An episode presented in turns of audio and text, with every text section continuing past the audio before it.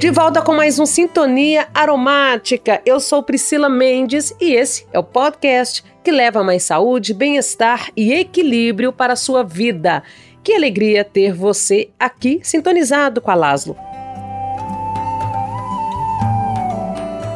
E vamos para o nosso quarto episódio. Vamos falar de pesquisa científica envolvendo elementos extraídos da natureza, inclusive os óleos essenciais, e que apresentam grande potencial para serem utilizados no desenvolvimento de fármacos com atuação antiviral. Os fármacos, é, para quem não sabe, são os compostos químicos, tá? O princípio ativo para a formulação de medicamentos.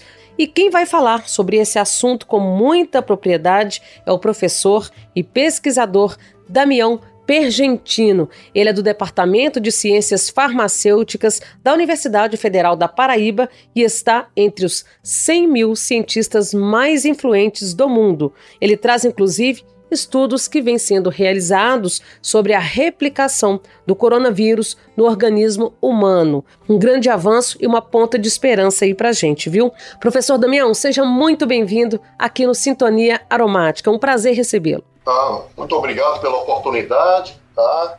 de poder contribuir de alguma forma com informações importantes a respeito dos óleos essenciais. Estou muito feliz de estar participando dessa entrevista. É, a gratidão é toda minha. Professor, antes da gente começar de fato sobre essa questão da, das pesquisas que o senhor desenvolveu, os artigos né, que o senhor traz aí, queria que o senhor falasse um pouquinho da sua trajetória enquanto pesquisador nessa área da farmacologia, que tem como base aí os elementos naturais, a exemplo dos óleos essenciais, entre outros compostos aí. Pois então, a, minha graduação foi em farmácia, né? Tá? Sou bacharel em farmácia pela Universidade Federal da Paraíba, né? É, durante o curso de graduação já tive os primeiros contatos com a área de produtos naturais, tá? É, através de projetos de iniciação científica, né?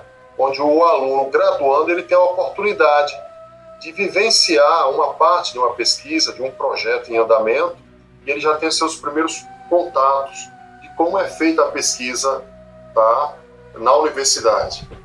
É, posteriormente ao término da graduação, eu fiz um mestrado em produtos naturais, né, nas áreas de farmacologia e química de produtos naturais.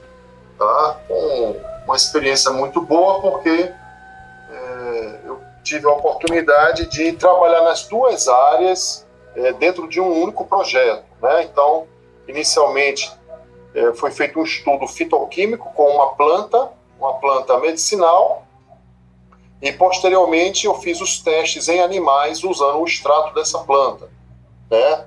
É, mostrando que tem realmente compostos bioativos e, e a planta em si ela realmente apresenta né, atividade farmacológica.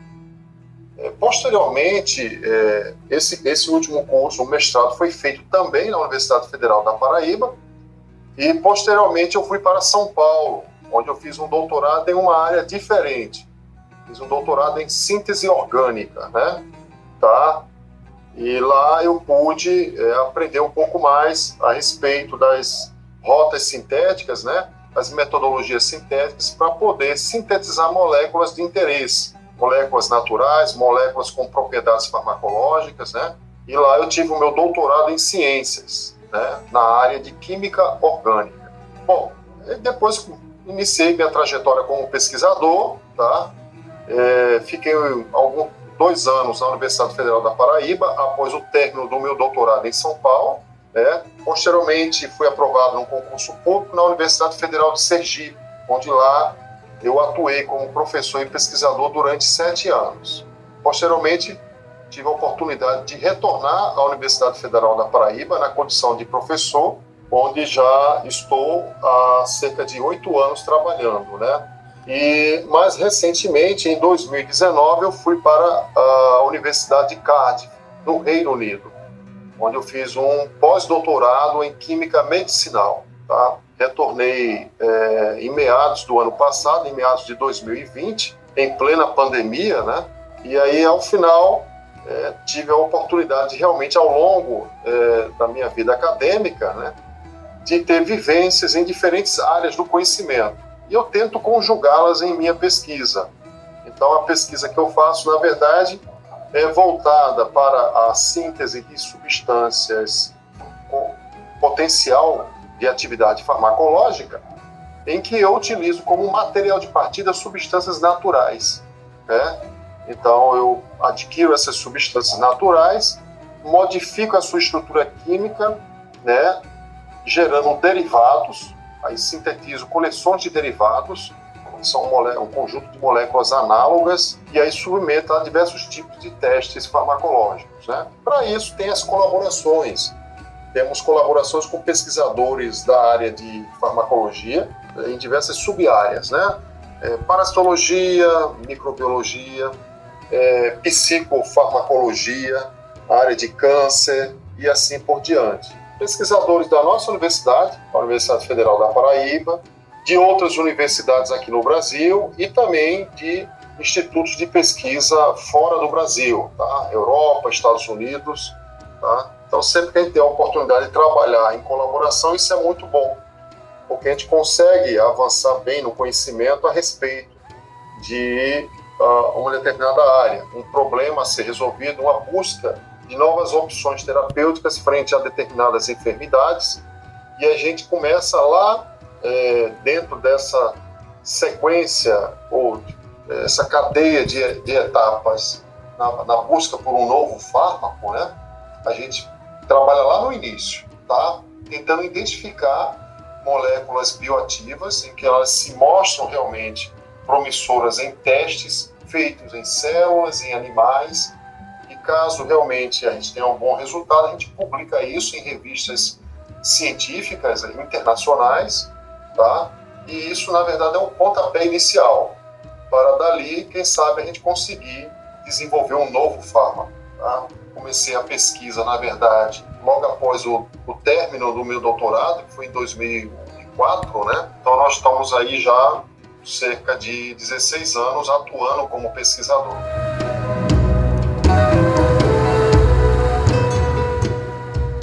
uma carreira totalmente consolidada, né, professor?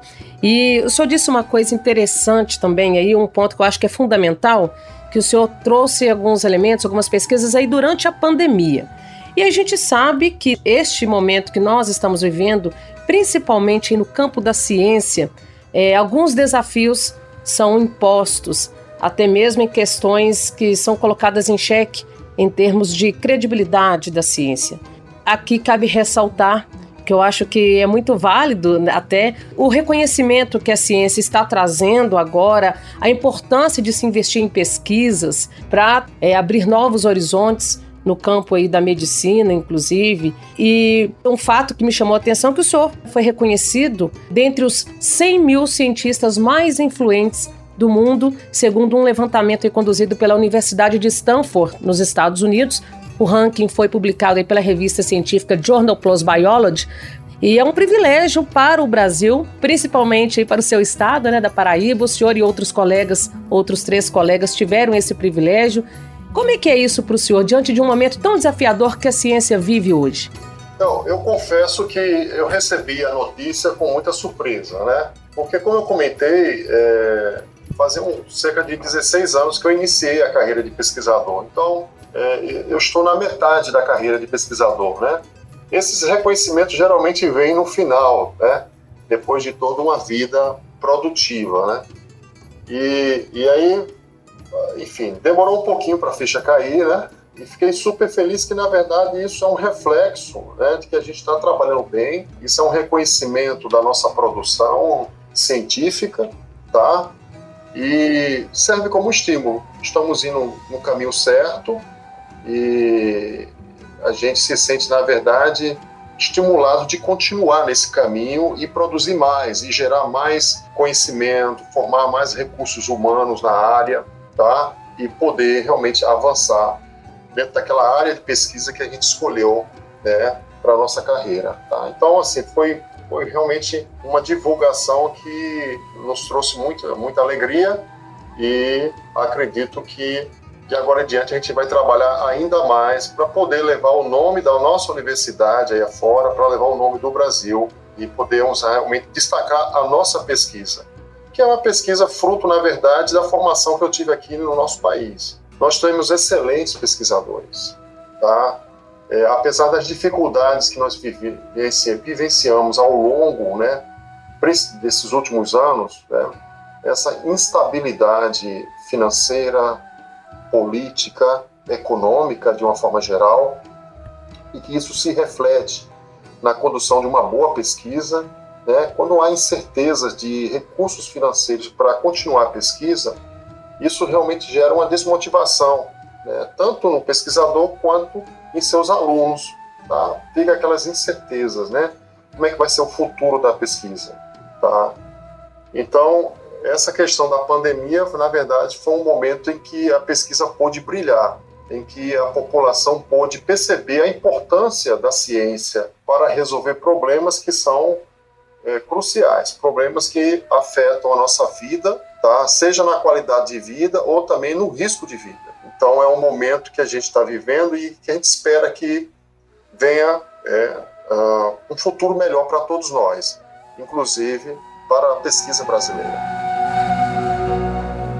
É, e a gente falando em termos de Brasil, professor, é, o senhor considera né, que o Brasil seja um manancial nessa área de pesquisa com elementos naturais, por exemplo? Nós temos uma flora gigantesca, com uma variedade imensa. Como é que está esse cenário nas pesquisas, explorando isso de uma maneira que possa trazer avanços na área da saúde? Não há dúvidas que é um privilégio o pesquisador da área de produtos naturais ele desenvolver sua pesquisa aqui no Brasil. Nós temos, na verdade, é, uma riqueza muito grande de plantas produtoras de substâncias bioativas e que podem se tornar fármacos.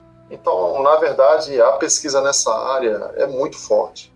Inclusive, muitas parcerias internacionais são estabelecidas usando né, plantas medicinais ou produtos extraídos dessas plantas né, focando realmente o desenvolvimento de novos medicamentos. Então, eu acredito que o Brasil deveria continuar apostando nessa área. É uma área muito promissora e que a partir dela nós podemos ter, de certa forma, uma certa independência no tocante a ter um leque de opções terapêuticas oriundas de produtos naturais.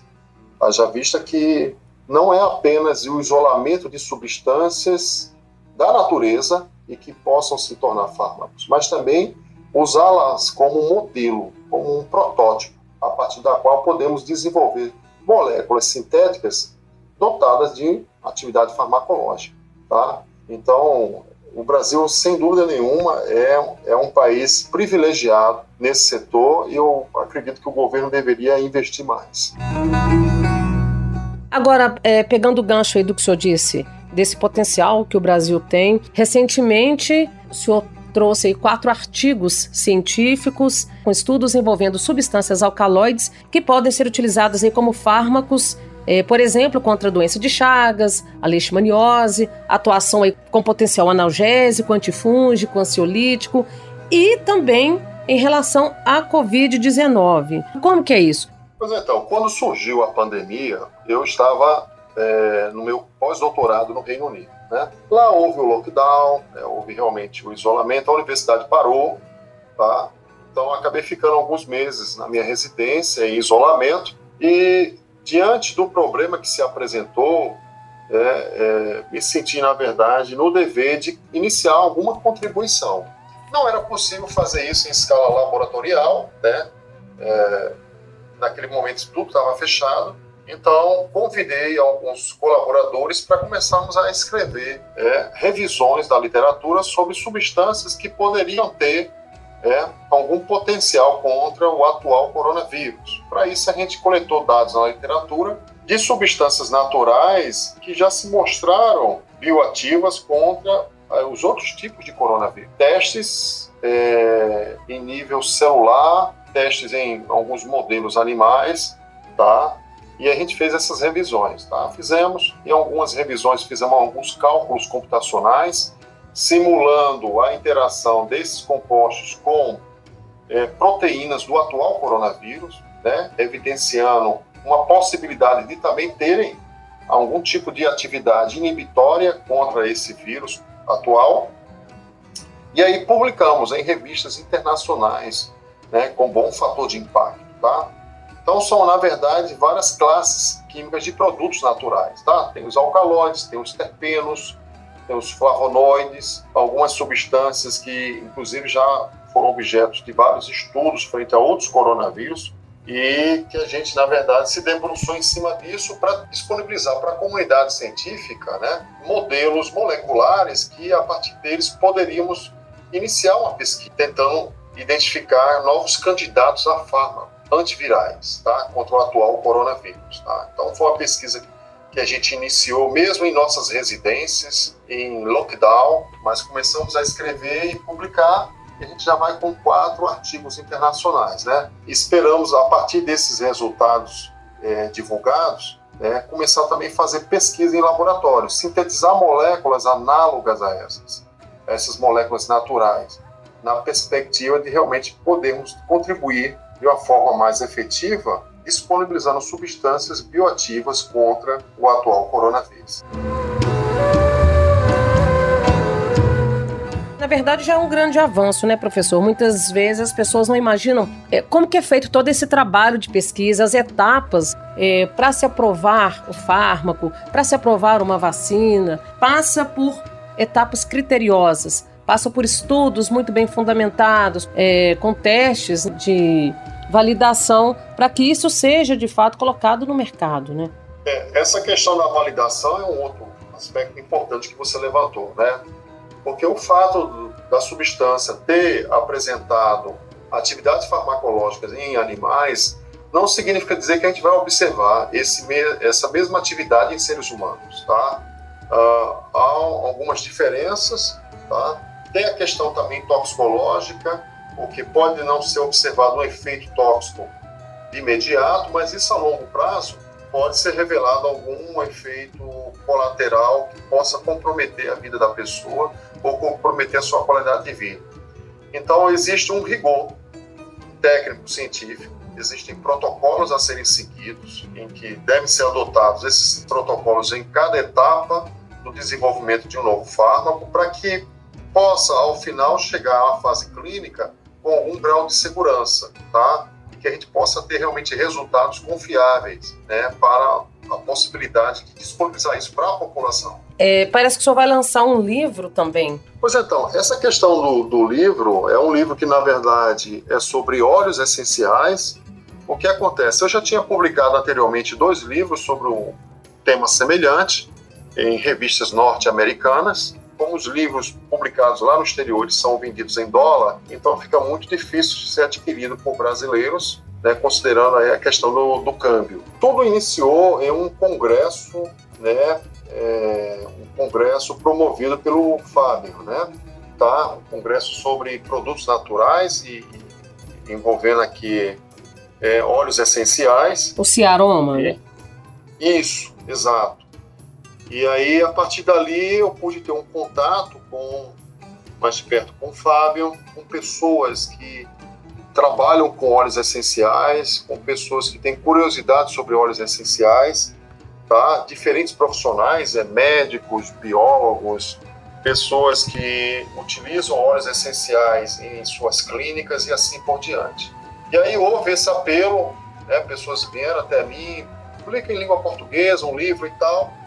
Eu conversei com o Fábio, ele deu total apoio, a gente pôde realmente é, discutir o assunto lá mesmo no Congresso e depois e ele se dispôs né, a dar todo um suporte para que a gente pudesse confeccionar esse livro e, e, publicar, tá? Então, assim, foi uma experiência muito boa, pedi ajuda a diversos especialistas, é, uma parte deles já são colaboradores em, na minha pesquisa, fui recrutando pessoas com expertise em determinadas áreas tá? e que pudessem contribuir de alguma forma com, na confecção de, de capítulos de livro, em que ele foca em óleos essenciais e aborda diferentes temas. Tá? Então, o livro tem como título Óleos Essenciais, abordagem farmacêutica e clínica. Ele tem uma parte química, onde a pessoa tem um entendimento inicial da química de óleos essenciais sobre diversos aspectos. Tá? São isolamento de substâncias presentes nos óleos essenciais, a análise dessas substâncias, uma descrição das principais substâncias presentes em óleos essenciais. Aí tem a biossíntese, como é que as substâncias elas são sintetizadas né, dentro da planta. Tem a parte de modificação estrutural dessas substâncias para produzir outras de interesse comercial e assim por diante. Tem uma parte de tecnologia farmacêutica, né? Como é que a gente poderia usar esses óleos essenciais na, na produção é, de determinados produtos é, com, na área de interesse das ciências farmacêuticas. Tá? Eu coloquei um capítulo sobre o uso dos óleos essenciais né, no combate a doenças transmitidas por mosquitos. Apesar das pessoas poderia de repente questionar, ah, mas não são fármacos, não são é, substâncias que atuam exatamente contra uma determinada patologia. Mas elas, na verdade, são utilizadas para inibir o mosquito que é transmissor, é, é, transmissor, e a partir deles você tem, na verdade, diversas doenças. Uma dengue, zika, chikungunya, né? Então, na verdade, são, como é uma área promissora, né? Óleos essenciais dotados desse tipo de atividade, nós incorporamos isso, né, que está dentro do contexto de saúde é, pública.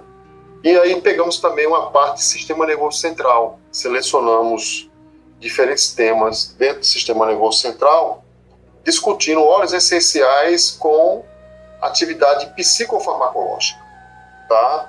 Óleos essenciais que, é, digamos assim, poderiam ser novas opções farmacológicas frente a diferentes tipos de é, distúrbios psíquicos e neurológicos. Tá? Então, fomos contemplados com quatro capítulos né, sobre esse tema. Temos uma parte de atividade frente ao câncer, é um capítulo que descreve diversos óleos essenciais é, com estudos não clínicos, tá? Mostrando o potencial anticancerígeno desses óleos, e um outro estudo que trata somente de um componente de óleo essencial, que tem se mostrado eficaz no combate a um tipo de câncer cerebral, tá? Tem se mostrado eficaz para o tratamento dos gliomas, né? Então, o médico já vem pesquisando esse componente de óleo essencial já há mais de 20 anos, ele já se encontra uma etapa avançada, já fiz vários testes em seres humanos, tá? Em diferentes condições, tá? E aqui ele expõe a sua pesquisa. Então é, um, é uma pesquisa muito bem alicerçada e eu acho que é uma oportunidade da gente poder né, ver como é que é feita essa pesquisa e aqui ele põe fotos, põe ilustrações uma tentativa de realmente mostrar ao leitor a importância desse componente de óleo essencial como um possível candidato a fármaco anti, antitumoral. Também adicionamos um capítulo né, sobre os óleos essenciais administrados pela via inalatória. É um tema interessante, considerando que quando se fala em óleos essenciais, pensa-se muito em aromaterapia, e aqui nós tentamos descrever estudos estudos científicos utilizando os óleos essenciais pela via inalatória. Antes disso, foi feita toda uma introdução mostrando como é que o óleo, ele, em contato, né, aqui pela, pelas forças nasais, como é que ocorre essa interação com determinados receptores aqui na, é, por essa via, essa via de administração e que a partir dali você teria uma resposta farmacológica. Tentamos ilustrar isso, explicar de uma forma didática, de forma que o leitor possa ter um entendimento geral de como é que o óleo essencial ele promove essa resposta farmacológica por essa via. E por último, nós é, incluímos um tópico sobre toxicologia de óleos essenciais. É um tema que nem sempre é explorado, né? Verdade é, se fala muito das propriedades medicinais dos óleos essenciais e tal, mas não se chama atenção da possibilidade de ocorrer alguma ação tóxica em virtude de um uso inadequado do óleo, em virtude de um uso de óleos essenciais que contêm componentes tóxicos, tá?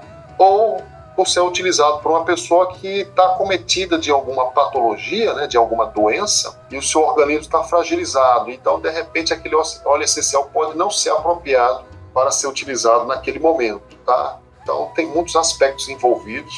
Os autores tentam, de uma forma, uma forma resumida, mas bem objetiva, né, trazer à luz é, esse tipo de discussão. E eu acredito que é um capítulo que será bastante apreciado pelo, pelos leitores. Então, ao final, nós temos 12 capítulos, é, abordando diferentes aspectos. É um livro, de certa forma, bastante eclético, porque são especialistas de diferentes áreas do conhecimento e que discutem a aplicabilidade dos óleos essenciais em suas áreas. E eu acredito que o leitor só tem a ganhar né, ao ter acesso a esse tipo de, de literatura.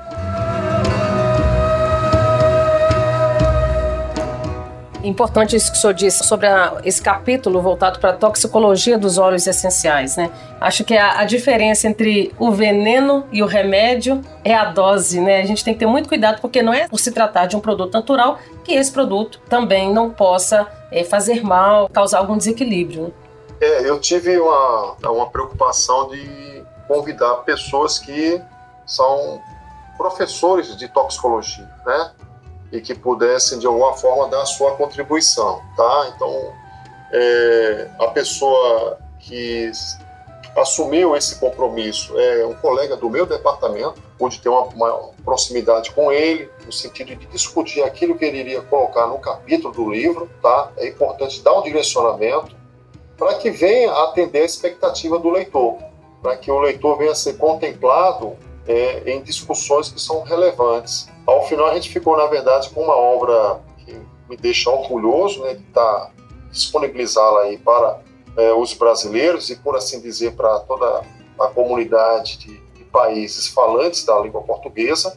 E eu espero que realmente o leitor aprecie bastante. Perfeito. Professor, nossa entrevista aqui chegando ao fim. Quero agradecer, trouxe informações muito importantes para a gente. Acho que de fato valoriza nesse âmbito de pesquisa nas questões do, das substâncias naturais, principalmente envolvendo os óleos essenciais. Eu acho que é mais uma maneira de reafirmar, de validar tudo que já vem sendo construído nesse campo até aqui. Né? Então agradeço e parabenizo também por todo esse trabalho e esse empenho. Tenho certeza que trarão muitos avanços para a gente. Tá certo. Eu é que agradeço a oportunidade de falar é, é, sobre produtos naturais de uma forma geral, sobre óleos e da, dessa obra que está sendo aí lançada. Tá? Agradeço a Lázaro, da pessoa, o Fábio, por ter estimulado sempre a gente a poder produzir uma, uma literatura que realmente venha a ser bastante apreciada pelos seus leitores. Bom, gente, chegamos ao final do nosso quarto episódio. Agradeço pela sua companhia e se você ainda não faz parte da rede social da Laslo, é só seguir o perfil laslo.oficial no Instagram e também a página do Facebook. Você terá acesso a conteúdos incríveis, eu garanto. E eu vou ficando por aqui e te encontro na próxima semana. Um beijo aromático e até lá!